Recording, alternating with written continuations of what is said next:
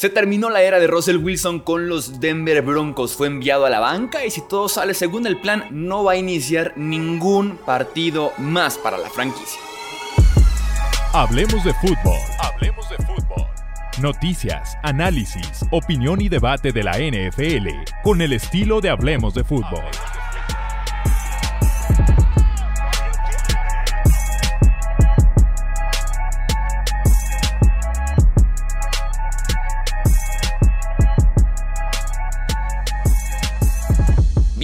Amigos a un podcast de emergencia. Aquí en Hablemos de Fútbol. Yo soy Jesús Sánchez. Ya sabes, suscríbete si aún no estás suscrito aquí al podcast porque tenemos mucho contenido de cara al cierre de temporada, incluyendo este episodio de emergencia para platicar de Russell Wilson, los Denver Broncos. Oficialmente Wilson fue enviado a la banca, ¿sí? No está jugando para nada mal este señor Russell Wilson, pero es más bien el tema económico lo que provoca justamente este movimiento por parte de Denver. A Russell Wilson le deben totalmente garantizados para el 2024 39 millones de dólares. Insisto, completamente garantizados, juego no para 2024. El tema aquí es que Russell Wilson tiene para el 2025 37 millones, los cuales no están actualmente garantizados. En marzo se define si ese dinero está garantizado o no. Esos 37 millones, si Russell Wilson no pasa en marzo del siguiente año, este marzo que viene, si no pasa Wilson un examen físico, un examen médico, se garantizan esos 37 millones para el 2025. Eso significa que los Broncos, para evitar justamente garantizarle esos 37 millones más los 39 que ya tienen, están diciendo, ¿sabes qué? La mejor forma de que pases el examen físico, de que ni siquiera te lesiones, que ni siquiera pase por tu mente el estar lesionado, que no ocurra por un accidente, una catástrofe, lo que sea, es estar en la banca. Entonces los Broncos están diciéndonos básicamente, vas a la banca para que no te lesiones y serás cortado en algún punto de enero a marzo del 2024 antes de que se garanticen esos 37 millones del 2025 por lesión. Hasta el momento, los Broncos le han pagado a Wilson cerca de 85 millones de dólares por dos temporadas y ni siquiera temporadas completas porque va a estar sentado en la banca estos últimos dos partidos. Tomando en cuenta el dinero que ya tiene garantizado el siguiente año, que son los 79 millones, los Broncos le habrían pagado a Russell Wilson 124 millones por 30 partidos, de los cuales, por cierto, perdió 19 y solamente ganó 11. Hablamos de que le están pagando unos 4.13 millones de dólares por partido. Qué costoso salió sin duda alguna Russell Wilson en la parte económica. ¿Qué sigue en ese sentido entonces para Wilson y para los Broncos? Insisto, sí o sí recibe 39 millones el siguiente año, no hay forma de escaparse de ese dinero. La opción A para Denver y la más complicada sin duda alguna es buscar un intercambio. Alguien que quiera comerse parte o todo de ese contrato que le quedan de todavía a Wilson o que Wilson se ha cambiado un equipo y que por ahí existe una reestructuración para ser un poco más amigable para ese nuevo equipo. Sin duda alguna, Denver tendría que pagar una parte del contrato para poderlo cambiar y obviamente también tendrían que pagar algo para que se lo lleven.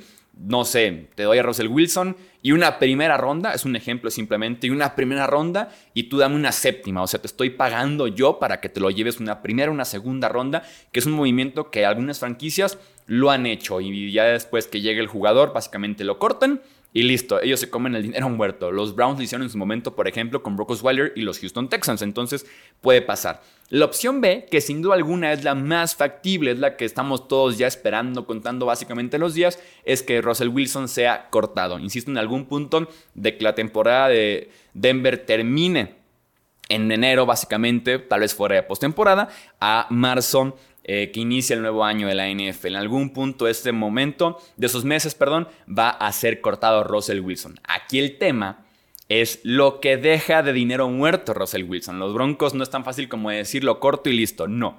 85 millones de dólares de dinero muerto. 8, 5 y 6 ceros. 85 millones de dinero muerto. Para ponerlo en contexto, el récord de más dinero muerto en una sola temporada por un solo jugador lo tiene Matt Ryan con los Falcons, dejando 40.5 millones. El segundo lugar es para Aaron Rodgers, recientemente con Green Bay, dejando 40.3 millones.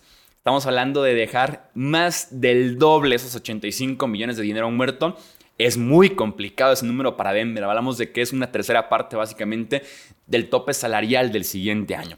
Lo que pueden hacer los Broncos, existe como una forma de cortar un jugador con una designación para junio. El jugador es cortado básicamente desde marzo. En ese sentido no cambia nada. Solamente por temas económicos el dinero se le liberaría entre comillas a los Broncos hasta junio. Es como el gran pero que tiene este tipo de movimientos. La ventaja que tendrían los Broncos es que podrían diferir en dos años ese dinero muerto, dejando aproximadamente 35 millones este año y 50 millones para el siguiente año. Aún así, imagínense cargar por todavía dos temporadas más a Russell Wilson por 35 y 50 millones, que parece que va a ser la solución más factible. La más probable para Denver, lo cual es básicamente dispararte en el pie con tanto dinero muerto y esperar por ahí la mediocridad, porque a pesar de que estás gastando todavía 35 y 50 millones en un quarterback, falta conseguir otro quarterback y pagarle a ese quarterback. Entonces, la tienen muy, pero muy complicada, sin duda alguna, los Denver Broncos.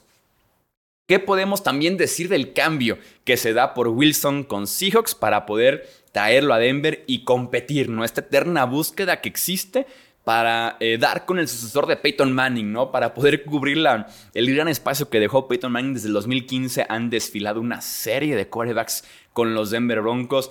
Cada uno parece que peor que el otro y Russell Wilson se une simplemente a esta lista. Y recordemos que originalmente Wilson es buscado por Denver después de que los Broncos se poncharan buscando a Aaron Rodgers, que traen a Nathaniel Hackett como head coach para poder convencer a partir de ahí a Rodgers de que se ha cambiado a los Broncos. No se logra el intercambio y pues dicen, nuestro premio de consolación es vamos por Russell Wilson y qué mal salió, siendo alguna ese premio de consolación. Ahora, si la parte de los Seahawks que recibe Seattle en el intercambio originalmente con, perdón, con los Broncos. Recibe dos primeras rondas, los cuales se han convertido en Charles Cross, tackle izquierdo titular de este equipo de Seattle, y Devon Witherspoon, esquinero titular también, esquinero número uno de esta defensiva de Seattle.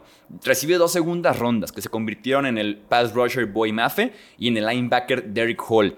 Una quinta ronda que se convirtió en Tyreek Smith y recibe tres veteranos. Drew Locke, que hace que 15 días le ganó un partido eh, en el alambre por allá a los Seahawks en la última jugada del partido, básicamente, última serie ofensiva, remontada y demás. Shelby Harris, el tackle defensivo que estuvo por ahí un par de temporadas en Seattle, y el tight end Noah Fant, que en su momento era un tight end joven, prometedor, que ha venido un poco a menos desde que llegó básicamente a Seahawks. Pero por lo menos Seattle se libra del contrato de Russell Wilson, traes a un tackle izquierdo, que es una posición premium en la NFL, un esquinero con un potencial altísimo y que ha estado jugando casi candidato de defensivo novato del año, que es Witherspoon y también traes a un muy buen pass rusher que se ha ido desarrollando poco a poco, como es Boy Maff. Entonces, un intercambio brutal, sin duda alguna, para Seattle, viéndolo ya a dos años de que esto eh, sucediera. ¿Qué salió mal? con los Broncos y Russell Wilson en el campo, específicamente enfocándonos en lo que pasa en el emparrillado. Russell Wilson dio ciertas señales de cierto bajón que venía ya arrasando con los hijos, sobre todo porque en los últimos dos años y medio no se pudo mantener sano con Seattle tuvo por ahí diferentes lesiones y cada vez que regresó de lesión ya no se vio como el Russell Wilson que en algún punto fue candidato a ser MVP o que en algún punto casi ganó un Super Bowl, bueno, que ganó un Super Bowl cargado por la defensiva, después un Super Bowl en el que fue un poco más protagonista, en el que estuvo llegando constantemente a ronda divisional, final conferencia y demás, ya no se vio como ese Russell Wilson, ese Russell Wilson que era súper explosivo, que te ganaba con las piernas, que tenía una un pase vertical muy sexy. Eh, ya no se vio como ese Russell Wilson. Entonces había ciertas señales. Los Broncos aún así dicen, vamos con esa misma desesperación de encontrar un quarterback a dar casi todo por Russell Wilson, extender su contrato antes de ver un solo snap de Wilson con el uniforme de los Denver Broncos. ¿Qué salió mal? Se vio muy fuera de ritmo, tal vez por tema de lesiones, cambios eh, y demás perdió confianza. Wilson estaba por los suelos en ese sentido, un tipo que normalmente era líder, alegre, eh, muy emotivo, muy hablador. En ese sentido, Wilson vino muy abajo, muy, muy abajo en el tema de confianza. Incluso se hizo como un centro y un blanco de burlas con los Broncos, tanto fuera como dentro del emparrillado. Retuvo, en mi opinión, demasiado el ovoide. Se convirtió en un quarterback muy, eh, con muchas dudas en el tema de soltarse el, el, ovoide, de deshacerse de él. Las piernas ya no le ayudaron, tiene 36 años, esperaba sin duda alguna que esa parte dejara poco a poco eh, su juego. Malas decisiones, sin duda alguna malas decisiones. Dejó de ser agresivo verticalmente, probablemente por eso mismo de retener el ovoide, eso mismo de perder cierta confianza. Y exceso de checkdowns, exceso de eh, ir con el pase eh, abierto ya después de 4 o 5 lecturas, ¿no? Abusar de tu válvula de escape, de tu corredor, de tu tight end de una a dos yardas. Entonces se convirtió también en el rey de los checkdowns en ese sentido. El tipo ya recibirá una millonada en 2024. Puede firmar básicamente por el mínimo o cerca del mínimo por un equipo que lo necesite como un quarterback puente, como un equipo que vaya a draftear a un coreback y quiera por ahí un veterano que lo ayude, que pueda estar iniciando unos cuantos partidos, después pasar un rol más de la banca, un equipo que se quede fuera porque creo que Wilson va a firmar con algún equipo sí o sí, pero más adelante en el off-season, no en cuanto se ha cortado. Un equipo por ahí que se quede fuera de los principales eh, quarterbacks de la agencia libre, que busques, no sé, un Kirk Cousins, que después busques otra opción, y ya que hiciste un strike, dos strikes, pues dices, bueno, me puedo ir con Russell Wilson como premio de consolación, muy triste, pero premio de consolación, o algún equipo que diga, voy al draft buscando quarterback, al final salió muy caro subir, no me lo pude encontrar por ahí, así que bueno, alguien tiene que iniciar partidos, pues vamos con, los, con Russell Wilson, ¿no? Porque el tipo puede ser todavía bastante decente, bastante aceptable, simplemente no al precio que está ganando actualmente con los Denver Broncos. E insisto, como ya va a ganar bastante dinero el siguiente año con los Broncos, aunque no esté ya oficialmente en el equipo, va a seguir ahí en la nómina puede optar justamente por un contrato de un año y poco dinero, ¿no? Porque de todos modos el dinero lo va a estar ya haciendo con los Broncos de Denver, con ese dinero de Walmart, porque los Broncos sí o sí le van a pagar, más bien es tema de cómo pueden acomodar el tope salarial si lo cambian o si lo cortan. Un escenario de un año, poco dinero puede ser lo mejor para Wilson, además de rehabilitar un poco su imagen, su juego, su nivel y ver qué puede pasar a futuro, aunque insisto tiene ya 36 años, veremos cómo termina esta novela de Wilson en la parte personal y veremos también quién es el quarterback de los Broncos para el siguiente año con Sean Payton como su head coach. ¿Qué opinas tú del intercambio de los Broncos con los Seahawks, la decisión de mandarlo a la banca, de cortarlo básicamente en febrero o marzo? Te leo en comentarios todo lo que quieras agregar tú de esta saga de Wilson y los Broncos. No olvides suscribirte, seguirnos en redes sociales. Esto es Hablemos de Fútbol. Yo soy Jesús Sánchez. Hasta la próxima.